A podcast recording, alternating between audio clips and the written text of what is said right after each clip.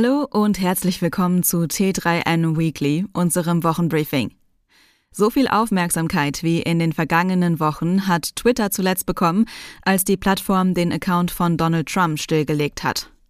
Trump ist vielleicht auch ein guter Indikator dafür, wie sich der Kurznachrichtendienst in Zukunft entwickeln wird. Neueigentümer Elon Musk hat schon lange wissen lassen, dass er in Fake News und Hetze jetzt kein großes Problem sieht.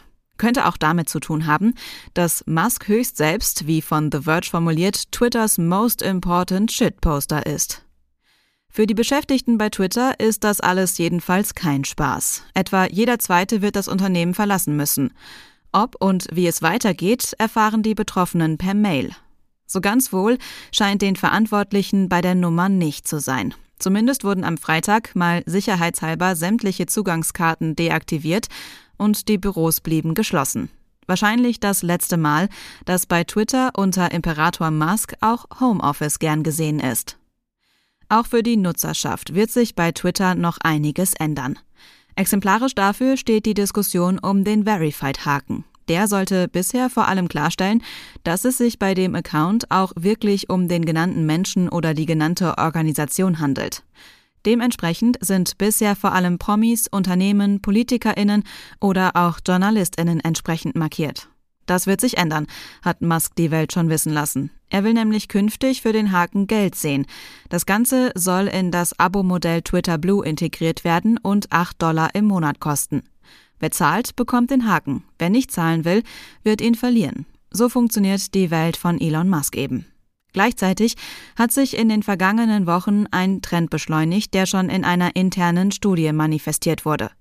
Twitter verliert viele der für die Plattform eigentlich wichtigen Heavy Tweeters. Gleichzeitig nimmt das Interesse an Nachrichten, Sport und Unterhaltung ab. Kryptowährungen, Nacktfotos und Pornografie sind im Kommen. Seit der Musk-Übernahme ist nach Auswertung durch verschiedene Organisationen die Zahl der rassistischen Beleidigungen explodiert. Hassreden haben entsprechend stark zugenommen. Diese Entwicklung finden nicht nur einige Prominente nicht so toll und verabschieden sich deshalb offiziell von Twitter. Das dürfte Elon Musk allerdings egal sein. Weniger gleichgültig wird ihm jedoch die steigende Zahl an Anzeigenkunden sein, die den zumindest vorübergehenden Rückzug von der Plattform verkündet haben. Alle Artikel aus unserem Weekly findest du wie immer in den Show Notes und auf t3n.de. Legen wir los. Die Wissenschaft setzt schon jetzt künstliche Intelligenz ein, um mit Tieren zu kommunizieren. So hat ein deutsches Team einen Roboter programmiert, der den Schwänzeltanz von Bienen imitiert. Auch die niederfrequente Sprache von Elefanten kann die Technologie entschlüsseln. Ähnliche Fortschritte gibt es bei der Klickkommunikation von Pottwalen. Die Expertin Karen Baker von der University of British Columbia sieht die Entwicklungen kritisch. Die Professorin für politische Ökologie und Artenvielfalt befürchtet, die Menschheit könnte die Fähigkeit dazu nutzen, wilde Arten zu manipulieren. Becker hat zu dem Thema das Buch The Sounds of Life geschrieben. Sie zieht den Schluss, dass die Menschheit angesichts dieser Revolution an einem Scheideweg stehe. Entweder schafft sie mit der Kommunikationsmöglichkeit ein tieferes Gefühl der Verwandtschaft, oder sie nutzt sie, um über noch mehr Spezies Herrschaft auszuüben. Becker befürchtet, dass zunächst Manipulationsversuche beginnen. Wer darüber nachdenkt, sein Haus mit selbstproduziertem Strom zu versorgen, denkt zuerst an Photovoltaik. Dabei sind auch Windräder auf dem Eigenheim gar nicht so abwegig. Es gibt inzwischen mehr als ein halbes Dutzend Anbieter, die taugliche Windkraftanlagen für den gewerblichen oder industriellen Gebrauch herstellen. Diese kleinen Turbinen sehen völlig anders aus als die hohen Rotorriesen, weil sie die Kraft aus der vertikalen Bewegung schöpfen. Bei den sogenannten vertikalachsigen Windturbinen drehen sich die Windfänger um das Rohr, auf dem sie befestigt sind. Durch ihren sehr konventionellen Materialmix aus Stahl, Carbon und Aluminium sind die Turbinen nicht nur praktisch wartungsfrei, sondern auch mit einem Gewicht von wenigen Kilogramm sehr leicht. Die Turbinengröße korreliert dabei direkt mit der Leistungsabgabe. Kleinstturbinen schaffen ab 200 Watt, während die größten Vertikalanlagen bis zu 3 Kilowatt leisten können.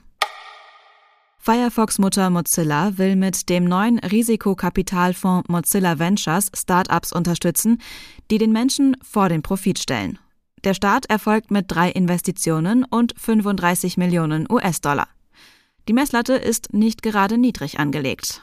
Bei Mozilla Ventures geht es darum, Unternehmen und Produkte zu fördern, die den Menschen vor den Profit stellen.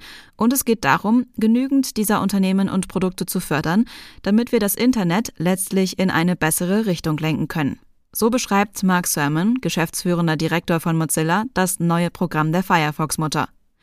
Mozilla Ventures sei ein Risikokapitalfonds für Start-ups in der Frühphase, deren Produkte oder Technologien einen oder mehrere Werte des Mozilla Manifests fördern. Dazu gehören unter anderem Datenschutz, Inklusion, Transparenz und Menschenwürde. Der Black Friday und die Cyber Week werfen ihre Schatten voraus. Doch in diesem Jahr wird vieles anders sein als normalerweise. Schuld daran sind die Inflation und die Kaufzurückhaltung vieler Menschen. Vor allem in schwierigen, von Inflation geprägten Zeiten können Shopping-Events wie der Black Friday eine Möglichkeit sein, beim Einkaufen zu sparen. Allerdings sollten sich die Verbraucherinnen nicht von hohen Rabattversprechen blenden lassen und davon ausgehen, dass es in den nächsten Wochen schwieriger wird, Schnäppchen wie in den letzten Jahren zu finden. Eine Studie, für die die Preisvergleichsplattform Idealo rund 10.000 Produkte aus 100 Kategorien analysiert hat, zeigt, dass am letzten Black Friday zwar gute Schnäppchen möglich waren, das Sparpotenzial im Schnitt aber gerade einmal bei 5% lag. Auch wenn die hohe Inflationsrate dafür sorgt, dass etwas mehr als die Hälfte der Deutschen glaubt, an diesem Black Friday keine guten Schnäppchen ergattern zu können, ist das nicht unmöglich. Um herauszufinden, ob die Preise tatsächlich gestiegen sind, hat Idealo im Rahmen einer groß angelegten Studie die aktuellen Durchschnittspreise der beliebtesten Black Friday-Kategorien mit den Werten aus dem Vorjahresmonat verglichen. Das Ergebnis überrascht, denn über sämtliche Warengruppen hinweg liegt der Preisanstieg bei gerade mal zwei Prozent. Elon Musk hat Twitter gekauft und nicht wenige Menschen suchen nun nach einer brauchbaren Alternative. Das Open-Source-Projekt Mastodon versucht schon lange, die Dominanz der Walled Gardens der sozialen Netzwerke zu brechen und bemüht sich dabei um Kompatibilität.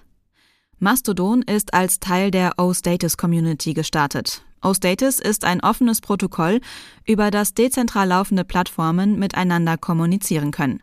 Ihr könntet also einen O-Status-Server für euch selbst oder eine Gruppe von Leuten betreiben und darüber auch Personen folgen, die Konten auf anderen Servern haben. Wer sich einen Mastodon-Account anlegen will, um danach nicht mehr zu tweeten, sondern zu tröten, muss sich zunächst einen Server auswählen und sich dort registrieren, ähnlich wie bei Discord. Server werden von privaten und institutionellen Betreibern unterhalten. Der Name, den man sich dann aussuchen kann, besteht aus dem gewählten Kürzel und dem Servernamen als Anhang.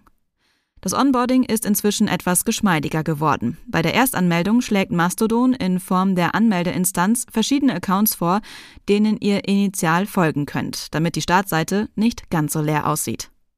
Optisch lässt sich nichts Schlechtes über Mastodon sagen. Das Netzwerk ist Twitter durchaus ähnlich und erinnert vorrangig mit seinem dunklen Theme an das vormals populäre TweetDeck, eine Software, die von Twitter aufgekauft und funktional abgestrippt wurde. Im Alltagsbetrieb zeigt sich Mastodon allerdings überaus zäh im Umgang. Das Hochladen von Bildern dauert lange. Auch das Tröten verlangt Wartezeiten von etlichen Sekunden, bevor der Tröt dann anzeigefertig ist. Mastodon-Clients gibt es auch in den App Stores von Google und Apple. Die Apps leiden aber unter der gleichen zähen Performance wie der Webdienst. Das war das T3N Weekly. Komm gut in die neue Woche und bis zum nächsten Mal.